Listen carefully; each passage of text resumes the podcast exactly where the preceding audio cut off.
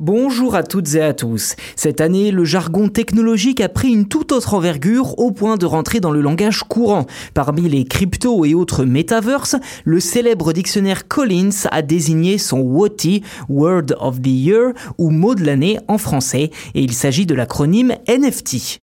L'abréviation NFT qui désigne le groupe de mots Non-Fungible Token ou élément non fongible en français, on reviendra sur la définition dans un instant, a en effet connu une utilisation en hausse de plus de 11 000% selon Collins.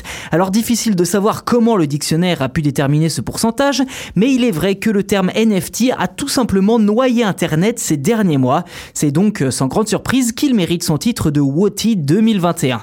D'après Alex Bicroft, directeur général de Collins, que je cite, il reste désormais à déterminer si le NFT aura une influence durable, mais sa présence soudaine dans les conversations à travers le monde en fait très clairement le mot de l'année. Fin de citation.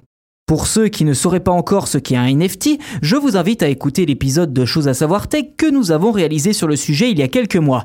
Mais pour résumer, un NFT est donc un non-fungible token, donc un élément numérique qui ne peut pas être échangé contre autre chose de même valeur. Par exemple, une œuvre d'art ne peut pas être échangée contre une autre œuvre d'art, chacune ayant ses propres caractéristiques et une valeur sensiblement différente et surtout subjective.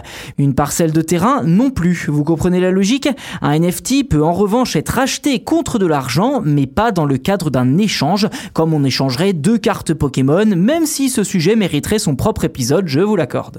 Pour en revenir au mot de l'année, c'était Climate Strike que l'on peut traduire par grève pour le climat il y a deux ans qui avait remporté ce titre, tandis que l'an dernier, il s'agissait du mot lockdown pour confinement, devançant même les termes coronavirus ou encore social distancing ou encore social distancing pour distanciation sociale.